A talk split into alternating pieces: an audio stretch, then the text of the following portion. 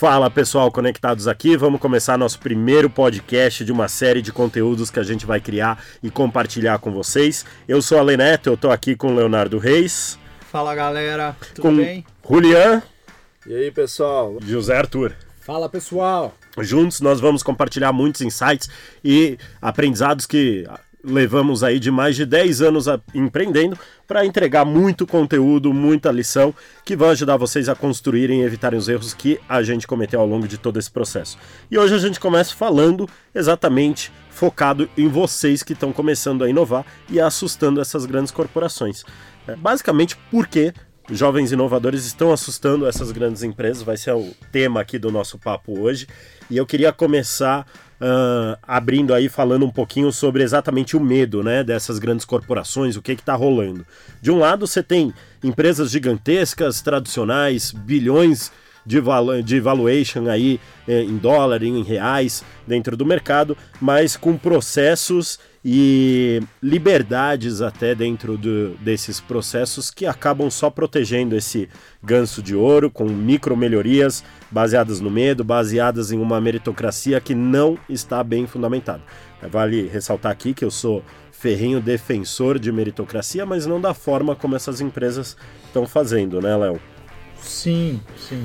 A, essa maioria dessas empresas vem de um processo, vem de, vem de uma estrutura muito grande que tem dificuldade de se movimentar.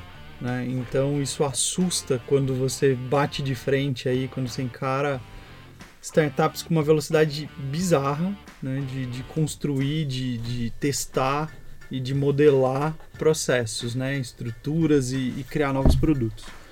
Então eu vejo que, cara, tem causado muito, tem assustado muito Cara, e é isso. Eu acho que agilidade né? impacta muito os grandes. Eu vejo muito isso em, em alguns clientes meus. Os caras têm muita dificuldade de, de se movimentar rápido. É, a gente fazendo essa analogia, a gente fala muito que ah, essas grandes são grandes transatlânticos, né? Que você precisa de uma linha de comando e muita gente envolvida numa operação para conseguir mudar. Eu gosto muito de dizer que as startups são esses pequenos bots com times pequenos, bem alinhados, é, estão mais suscetíveis a grandes mudanças do mercado, isso obviamente impacta elas de alguma forma, mas enquanto elas conseguem prever essas grandes ondas, esses tsunamis que podem acontecer lá na frente, ela muda a direção do barco com uma comunicação ali muito rápida, né, Julia? É, você deve ver muito isso nos clientes que você tem ali, de dessa déficit de comunicação, e por outro lado, quando você atende startup, a facilidade que eles têm para você uh, integrar novos processos, né? Cara, demais. É uma coisa que eu percebo muito é, principalmente quando a gente está falando da, da, da, frente de marketing ali, né? Que as pessoas ficam ali dosando a pílula, né? Fica naquele processo de querer ter algo perfeito para levar para o mercado, né? Para comunicar, não, tem que estar tá muito bem definido para comunicar e tudo mais. E aí você perde meses é, em planejamento, né? Meses ali estruturando a, a, a comunicação, como que você vai se posicionar e de repente você não consegue validar a aceitação daquele público ou se o público está correto, se a mensagem está correta. Então é, é, esse entendimento de validação, de errar rápido, de levar para o mercado, de comunicar rápido, é porque é o cliente que ele vai te dizer se você está no caminho certo ou não, né? Então é, as grandes empresas, as empresas mais tradicionais, quando você faz essa analogia do transatlântico aí e do bot, né? É que o transatlântico para ele se movimentar ele precisa de todo um processo, um esforço um gigantesco, esforço, né? e é um movimento que demora, né? É, quanto tempo sai para sair do do, de um cais ali, você tá atracado, você Exato. tem até o rebocador ali na frente, porque você não consegue sair sozinho, né? Exatamente. Acho que é uma puta analogia legal. E aí, pegando exatamente essa questão de deals, você tem uma burocracia, um compliance, toda uma estrutura organizacional, né, Zé, que impede muito também o funcionamento disso, né? Você deve ver bastante em deals quando você vai falar deals entre startups, é uma coisa, quando você envolve um big player aí, é, o negócio esbarra no. Acho que a questão principal aqui, Ale, bem colocado, é a governança corporativa. Querendo ou não, tem, uma, tem algo que a gente conhece aqui no, no direito, que é o conflito de agência. Que acho que o principal é acionista e executivo. porque cada um tem um, um norte, cada um quer uma coisa e todos querem controle. Controle, controle, controle, porque o que importa ali, querendo ou não, é o coverback, que eu acho que é um grande problema das grandes Que corporações. que é? Só para saber entender. Coverback é guardar o seu, literalmente. Quando você vai fazer alguma coisa com alguém, você manda um e-mail, sempre para se resguardar, porque no fundo não tem uma política de integração e de participação de todos. Assim, cada um tem a sua caixinha, tem o seu bônus e no fundo todo mundo olha isso. Na startup, querendo ou não, o time é mais valorizado Tem um propósito também. tem um propósito. Claro que você manter isso quando a empresa fica grande é mais difícil. Você realmente tem que colocar processo de controle e tal. Mas se você pega as grandes corporações, eu já trabalhei em algumas e sei da dificuldade. Por exemplo, você falou de deals. Pô, como é que você aprova um deal, vai, numa empresa capital aberto? Meu, primeiro tem a lei das SAs, que isso já vai segurar. Você tem que ser aprovado por board, tal, você tem que seguir tudo que está no estatuto social e isso leva aí uma, um engessamento da operação, querendo ou não. Pode ver que vai, a gente vê muito no mundo de corporate venture, que são grandes empresas que criaram ali sua área de inovação, querem investir nisso. É, podemos citar Ambev, Natura, que sim, algumas que estão um pouco mais evoluídas nesse sentido. Mesmo assim, elas têm as suas travas é, burocráticas. Você menciona essas grandes, eu vou pegar o exemplo aqui, por exemplo, da Magalu.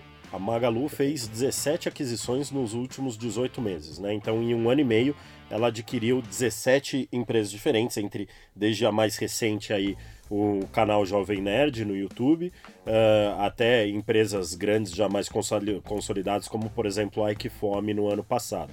São grandes empresas, é uma grande empresa fazendo aquisição de outras diversas essa, essa relação de ser uma grande empresa e ela tá comprando essas pequenas, a gente pode relacionar exatamente com esse medo, né?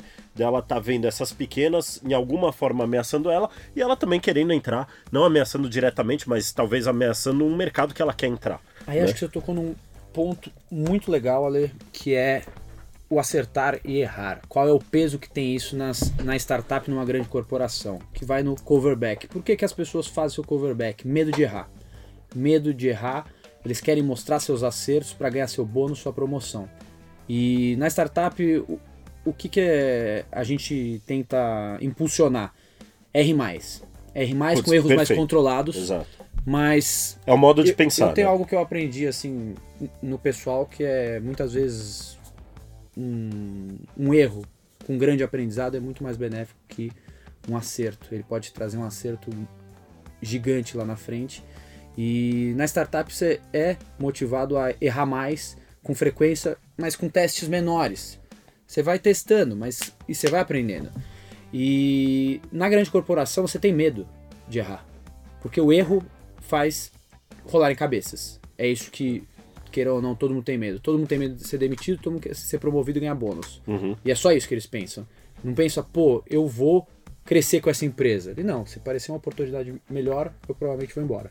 Sim. E na startup, ainda mais quando, pô, no começo você não tem dinheiro, né? Isso é normal, você acaba dando muito share, participação. Então, seja uma empresa aí um pouco mais estruturada que vai ter um stock option, é, isso é muito é, benéfico para a cultura da startup. Essa questão de o funcionário ali, o colaborador, não gosto nem de chamar de funcionário, colaborador parceiro, sócio do negócio. Sim. Que é difícil, é difícil, é uma cultura aí que não é fácil de ser criada. Agora, tem, tem, tem o seguinte, né, Léo? É, por um outro lado, por mais que a gente tenha essas grandes que acabam se assustando com startups, e você vê diversas vezes grandes empresas aí perdendo o mercado para startups, por outro lado, uma startup só existe hoje porque ela precisa de uma grande fornecendo alguma coisa, né? Então a gente tem uma Amazon fornecendo um AWS, um, Google, por exemplo, hoje, quando a gente fala de mobile, né?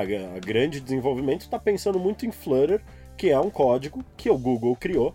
Então você depende daquela execução. Então você tem diversos outros exemplos, Microsoft, a gente mesmo no nosso negócio acaba usando muito desses negócios que há anos, né, não são mais startups obviamente, são grandes corporações, mas que a gente vê elas adquirindo startups também. Como é que você vê, principalmente na sua rotina aí, essa questão dessa relação, né? Essas grandes fornecendo tecnologia para as startups, mas mesmo assim se sentindo ameaçadas por elas. No GluPay, com certeza você vê aí grandes ameaças também de uh, do lado do GluPay, mas o GluPay ameaçando bastante um lado de pagamento peer-to-peer, -peer, né, desse compartilhamento. Como é que você vê essa relação aí, cara? Cara, eu acho que isso acaba virando um ecossistema ali, né? Você vai para um modelo de ecossistema onde você tem é, grandes fornecendo para os pequenos e os pequenos resolvendo aí os problemas dos grandes, né? No caso do GluPay, a gente resolve o problema de uma parcela de gente que não é resolvido. Então isso é um, é, é um gap que tem. Uhum. E como muitas outras startups fazem, resolve um problema, né? Então eu estou resolvendo um problema que às vezes o, o grande banco, a grande financeira não consegue resolver, porque ela não tem estrutura rápida para se movimentar, ela não consegue se mexer tão rápido. Por outro lado, eu tenho uma AWS me, me resolvendo um problemão de estrutura que eu também não conseguiria ter. Né? Então acho que acaba criando aí uma conexão, um hub né? de, de grandes e pequenos, né? e que começa cada vez mais fazer sentido. Então são as, igual você falou, uh, por exemplo, o Magalu comprando pequenas, pequenas e, e médias startups já estruturadas para compor uh, o pool de empresas deles, né? Uhum. E, e, isso começa a fazer sentido porque, ah, se eu tenho dificuldade de me movimentar, por que não trazer uma startup para dentro de casa e, e, me movimentar por ela? Sim. Então eu ganho agilidade não me movimentando, mas trazendo, agregando uh, outros, outros business, outros negócios junto do meu. Entendi. Isso aí que você falou, lá, bem interessante. É uma telecom lá da nossa região lá. Sim. uma grande telecom lá, uma empresa grande que tem, é, é enfim, uma, uma empresa tradicional, antiga e tudo mais, que tem passa por todas essas questões de é, é, governança e tudo mais. É, uma solução que, que, que eu percebo que eles é, trouxeram é ao invés de né, seguir esse caminho de adquirir startups, de é, é, integrar essas, essas pequenas empresas para dar esse movimento, é, criaram uma espécie de um departamento ali dentro. Cara, mas você acha que isso funciona então, hoje? É, na minha visão, na minha visão, o que, que é? Eles criaram um departamento que ele é um departamento como se ele fosse acoplado à empresa, para dentro desse departamento ter testes e movimentações rápidas. Qual, você de perto aí pegando esse exemplo, qual, cara, você vê a autonomia desses departamentos? Então, e aí o que que eu acredito? Eu acredito que é, isso aí é, é, é transformação é, é, é, um, é, uma, é uma estrutura que na visão deles tá, traz transformação digital para o negócio. Na minha visão não traz e não traz essa, essa movimentação por quê? É... Porque, cara, eu acho que assim, você não pode departamentalizar a inovação. É, você não pode isolar a inovação é, para um departamento. Eu acho que é algo entende? pertinente a todos os departamentos, né? Sim, Por isso que muda. Exato. Uma startup ela começa inovadora no marketing, no produto, na tech, na gestão. É, é, e aí é bem isso, né? O Léo deu bastante consultoria, a gente troca bastante figurinha disso. Essas, esses negócios, cara, que ah não, vou criar um departamento de inovação, mas ele vai inovar no quê? Porque ele precisa estar intrínseco em cada área. Acho que o grande gargalo aí, acho que um erro de posicionamento até dessas grandes corporações é, tentando abrir um departamento é que para ela a inovação é puramente desenvolver tecnologia nova, digital e não cultura. E acho que o melhor que a startup traz e o que dá mais medo nas grandes corporações é essa cultura. A cultura de errar rápido, acertar rápido, meu, pivotar, meu, quando, quando, que uma grande corporação consegue pivotar na velocidade de uma startup? Pra ela pivotar, meu, ela consegue. tem que eliminar um sem, departamento, sem contratar. É, seis meses. Não, você pega, é né, o Glu. Quantas vezes a gente não pivotou o produto quando tava lá no, no começo e, e vai mudando? E sem medo, falar, isso daqui não tá indo, muda a direção, né? É que, é que na verdade, assim, o que o Zé colocou é muito interessante. É, as, as grandes empresas, às vezes, têm essa visão de, ah, eu vou criar um departamento de inovação. Cara, inovação não é um departamento, não, não é duas, é. três, cinco, dez pessoas que vão fazer. É uma cultura que tem que estar tá dentro da empresa. Cês... Essa cultura na startup ela flui muito mais rápido, muito mais fácil. É, esse departamento na startup a gente chama de growth. Exato. E geralmente ele passa por todas as áreas. Né? Exato, Como é que eu otimizo o processo em todas as áreas? Não é só, ah, eu tenho uma área de inovação, o que, que eles estão fazendo? Né? É, é, é simplesmente um, um R&D, né? Que é Research and Development, os caras estão criando alguma coisa nova e você acha que é Chama simplesmente de chama de inovação, É, mas é um inovação- departamento de pesquisa e desenvolvimento de Sim. novos produtos. A inovação não é um produto que você pega na prateleira, né, cara? Não pode ser assim. E a maioria dessas inovações que, que o pessoal fala que é inovação, na verdade, é melhoria de produto. Então, assim, ah, o cara vai lá e cria uma feature nova para o produto dele. Ah, meu produto está Inovador, inovando. é. Não, são, são coisas, são conceitos até diferentes, são coisas bem diferentes, né? E que as pessoas ainda não entenderam isso. E aí, voltando lá no começo do que a gente estava falando, eu acho que é por isso que assusta tanto, né? Porque startup vem com a cultura de inovação, consegue se movimentar rápido Sim. e assusta, porque na hora que você bate de frente, por exemplo, com uma grande que está fazendo uma feature de produto num departamento de inovação, é, é- o choque é grande. É, é, eu acho que, é, por outro lado, tem a questão sempre da barreira, né? Eu, como startup, o que, que eu estou fazendo que não vale a pena para uma Amazon, uma Apple, uma Google, um Facebook, alguma coisa fazer, né? E, e não colocar meu e acabar colocando meu negócio em risco se eles fizerem. Porque se eu estiver colocando meu negócio em risco para uma grande, simplesmente olhar e falar assim, ah, eu consigo fazer isso, eu não tenho barreira, né? Então, assim, de um lado, elas tentam desenvolver inovação, não vou nem falar dessas, vamos falar de empresas menores, mas que mesmo assim tentam trazer inovação e olham para o outro lado e falam, cara, eu preciso otimizar um processo aqui, eh, eu vou trazer uma startup para dentro. E aí sim você começa a ver alguns novos serviços. Se a gente pegar aí, não dá mais para chamar de startup, obviamente, mas o Airbnb foi uma ameaça enorme, ainda é para hotéis. Você pega, por exemplo, aqui em São Paulo, a gente tem a Turbi, que querendo ou não tem uma capilaridade enorme já e ameaça com uma facilidade muito maior, né, Zé, de fazer uma locação de um carro que se eu quiser alugar por uma hora, eu vou alugar por uma hora e eu tenho um valor. Se eu quiser alugar por uma semana, um mês, eu tenho outro valor. Você pegou um bom exemplo aí, que é o Airbnb, que você pegar o balanço patrimonial dele, quanto que ele tem de ativo imobilizado lá, frente a um Hilton da vida. É, e ver o faturamento deles, assim. Frente de novo a um Hilton da vida, né? Exatamente. Exatamente, é um excelente exemplo. E você pegou aqui o, a, a, a Turbi, né? a Turbi. É, isso. frente a uma localiza tal, vê o tamanho das frotas desses caras. Como, como que funciona a reposição de carro, tipo, é totalmente diferente a estrutura. Totalmente E diferente. um, um ponto aqui que o Léo tava falando, eu me lembrei bem dessa mudança que vem acontecendo, principalmente no M&A de grandes corporações frente aos pequenos. Em geral, no passado, você via muito o quê? Parece o pequeno, começa a incomodar o grande, o que, que ele faz? Vai lá e compra ele e desliga da tomada, ponto. Compra pra tirar do mercado. Tirar, Só né? tirar. Exato. Não aprendi nada, não peguei nada. Simplesmente tchau. Comprei, paguei, ó, tal cheque pra vocês e eliminei um concorrente. Na minha estratégia de dominação. Hoje em dia, o que, que ele vê? Ele vê, incomoda, mas ele quer aprender com aquele cara, ele quer internalizar. Ele o mais absorve. importante, ele quer absorver Sim. as pessoas. Sim. Porque acho que cada vez mais ele vê que a inovação não é a tecnologia, são Não, as pessoas. são pessoas. Eu sempre falo exatamente fundador isso. Que ele fala, esse cara eu quero aqui dentro do meu É, time. se você for ver inovação é de pessoas por pessoas e para pessoas, não tem mais Sim. nada além disso. É, e, e eu imagino, acho que o Zé pode confirmar isso, mas pelo menos dos contratos que eu tenho de aquisição, a maioria dos contratos segura o os founders Sim. por um bom tempo É, dentro você tem um período, um né? lock-up ali que. Exatamente. olha, é o pra seguinte, eu tô te pra- pra comprando- poder absorver o que o cara. Ele essa compra o quê? cultura, Dá- essa é, coisa, é, e levar isso lá porque pra daí dentro. você vai disseminar aquele eu sair comportamento, é o né? fundador. Sim, ele quer levar o fundador. Fala, meu, pra mim não adianta, eu vou comprar a sua empresa, sem você ela não vale nada. Ela não vale nada, Eu preciso de exatamente. você aqui no mínimo dois, três anos, Sim. que é um contrato ali base, pra o quê? Pra você ensinar o meu time como fluir. E de repente eu, vou renovar esse contrato. E por isso põe o earnout lá na frente, pra você ficar minimamente motivado. Porque depois que você põe seu dinheiro no bolso também, pô, comprei lá e vou te contratar, você virou um mero funcionário. Vamos combinar que aqui são humanos. Humanos têm que ser motivados. Não adianta você acreditar que, pô, eu vou, acabei de comprar a empresa do cara por 20 milhões, vou dar um contrato de trabalho para ele ganhar 30 pau por mês, aqui ele vai ficar motivado?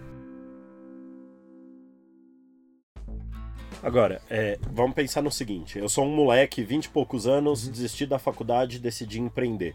Né, Julian?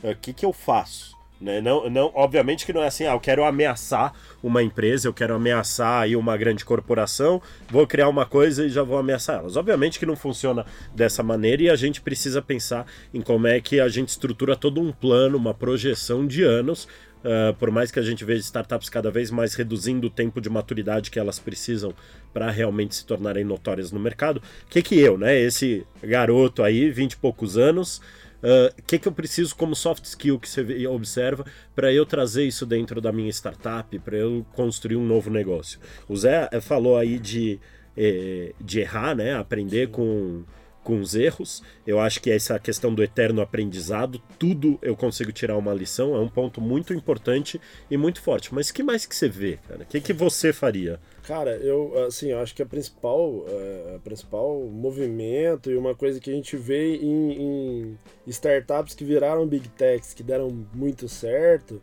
é quando o cara entende que assim, primeiro ele deixou o ego de lado, e ele entende que ele precisa conectar pessoas para cada um é, fazer o seu melhor na sua Achei função. Achei legal que né? você falou, deixei de lado, o Zé já tipo apontou aqui para você, tipo, é isso, né? Porque, é isso. Cara, eu acredito muito nisso, e isso vem um aprendizado aí que eu tive com, com meu avô quando era muito novo, que é tenha sempre a humildade de querer aprender. Exato. E a humildade de querer aprender é você lidar com o sucesso e não criar ego. É Exato. você sempre entender que você pode aprender, mesmo na sua área, você pode vai ser um baita advogado, você sempre vai poder aprender com outro advogado, nem que ele seja um advogado júnior. Às vezes não é sim. é sobre direito, você aprendeu sobre a vida ali. Sobre a vida, é. E em geral a gente vê isso. Tem também o ego pessoa física e também tem o ego corporativo. Total. Existe isso. E as grandes corporações, vamos lá pegar um exemplo, a gente estava conversando aqui mais cedo. Quanto, quanto grandes bancos aí, Bradesco e Itaú, esnobaram no Bank. Falaram, não, pô, o Bradesco com a velha bandeira presença, é, presença. Eu mesmo ouvi Sabe isso de, de, grande diretoria. Custo fixo. Né? Custo fixo eu custo ouvi fixo. isso direto de grande diretoria do Bradesco, né? Não, ah, não vai ameaçar porque realmente a gente tem anos de mercado Vamos e tem lá, uma empresa força. de 30 bi. Tem uma empresa de 30 bi com 30 milhões de dólar. De, né? Lá, 30 bi de vale dólar, muito, vale exatamente. Muito a pena frisar o É, dólar. a gente está falando aí de quase 200 bilhões de reais. E, e, e, assim, eu ouvi diretamente de diretoria de, de bancão, como o próprio Nubank gosta de chamar, ah, não vai ameaçar a gente porque a gente tem anos aí e realmente é, é muito esforço, muito custo e empreender na, em fintech ainda serviço bancário no Brasil não é tão Sabe fácil. De onde que eu entendo e acredito muito que vem esse erro é não olhar para a futura geração. A Exato. futura geração vem em novos costumes e por mais que a gente não goste, a gente tenha outros, a gente tem que aceitar que eles existem e entender que a gente tem uma certeza na vida. As pessoas morrem e nascem todos os dias. Sim. Morrem geralmente idosos. E Mas nascer tem que nascer. É, é bem, é bem isso, né? De que eu falei de. Porque esse. Cara, esse college dropout, né? De 20 e pouquinhos anos, constrói um negócio no fundo de casa e começa a ameaçar fortemente grandes empresas. É, e assim, não tem setor hoje que, que tá, tá safe disso, né? Porque, que não tá suscetível a essa ameaça. Banco, transporte, hotel, então assim, todos Hospital, os setores, saúde, hospital, pô, né? As health techs. É, é, eu vejo que assim, é, e, e essa questão de deixar o ego de lado, eu acho que tanto pro cara lá que tá começando na startup, tá começando a empreender e conectar pessoas, porque, né, você falou bem, Zé, é, inovação, transformação digital, cara, não é ferramenta, não é processo, é pessoas, não tem jeito. E é, tanto uma startup que vai começar, o cara precisa conectar pessoas, cada um com as suas skills, e ele precisa ter a visão né, de trazer as pessoas certas para as posições corretas. Tanto, é, é, tanto isso quanto o cara lá da, da, da, da corporação, o cara é, do setor hoteleiro, ou do setor de saúde, ou dos bancos, de deixar o ego de lado e entender que, cara, tem moleque de 20 anos faturando muita grana e mexendo com o mercado. Então, assim. Tem e que esse cara tá em de qualquer canto do mundo, esse Qualquer moleque. canto. E ele não tem um escritório, não tem um custo fixo, a- o time dele tá, ainda mais agora em pandemia, tá totalmente remoto. O cara tem um né? notebook e uma ideia. Cara, o quando- notebook, uma ideia e, e a vontade, E de vontade. aprender. Eu acho que E o que sem eu medo de muito errar. sem medo de errar. E o que eu muito falo pra galera, essa galera nova, falo, cara, uma melhor, quando se me perguntam, né, o que que eu preciso aprender de skill realmente pra eu conseguir como empreendedor, como um executivo dentro de uma startup, é aprender a aprender. o que eu vejo de gente que, ah, eu quero, mas não abre um Google, não abre uma coisa para dar uma fuçada e falar assim, como é que eu vou resolver isso daqui? Como é que eu vou fazer isso daqui? Isso pode ser desde a ideia, né? Quando você está ainda discutindo numa mesa de bar, ou em casa, ou numa call com os amigos, o que for. E aí você começa a surgir com uma ideia, né? O Léo é um cara doido aqui que sempre, sempre me liga aos três anos, do nada, ô, oh, eu tenho uma ideia aqui. e, aí, e aí a gente começa a conversar sobre isso e isso se torna um puta dia, um puta negócio bacana. E, e, e é aprender, aprender, é, a aprender exatamente como é que eu vou buscar, onde eu vou buscar essa informação. Porque hoje, querendo ou não, se você tem um celular na mão, o acesso à informação é democrático. Total. Então, como é que você desenvolve o suficiente para você conseguir competir com um cara grande? E a gente falou, né? É, aqui dentro de São Paulo a gente tem Turbi, Localiza, como é que a Turbi está ameaçando a Localiza, que é uma empresa listada na bolsa, né, é, com puta valuation, e a Turbi aí começando num escritório pequeno aqui na Rebouças, na Avenida Rebouças, e está ameaçando esses caras. E lá fora a gente falou, o Zé deu exemplo aí do Hilton, né, com o Airbnb. Qual é o ativo comparado dos dois? Né? O que, que tem ali? Uh, uh, vamos pegar também de. O que, que um tem de passivo ali de, de custo fixo né, no, nos hotéis, nas propriedades e o outro. Né? Exato. É engraçado isso, mas você estudando ali e analisando demonstrações financeiras de, de empresas grandes, pequenas, você consegue ver a estratégia dela. Tá ali desenhada, inclusive a gente aprende a identificar. Você pega o balanço de uma empresa, você consegue ver se ela é uma transportadora, se é um hotel, se é uma empresa, uma startup, onde estão alocados os recursos, que basicamente é o que? O balanço é a folha da direita é como você pagou e onde você investiu é os ativos. É isso. Bom, basicamente é, é, é, exatamente esse. É um comportamento e é o comportamento como empreendedor, como startup, como business que vai te posicionar e que vai realmente explicar o porquê esses jovens inovadores, essa galera nova, tá assustando essas grandes corporações, né? E não importa quem, quem você é, se você pensar como uma startup, isso vai te ajudar muito a vencer nesse ambiente com ultra competitivo de hoje uh, e pensar sempre que erro que eu posso começar a cometer hoje, né, para conseguir melhorar amanhã, otimizar meus processos e crescer o suficiente.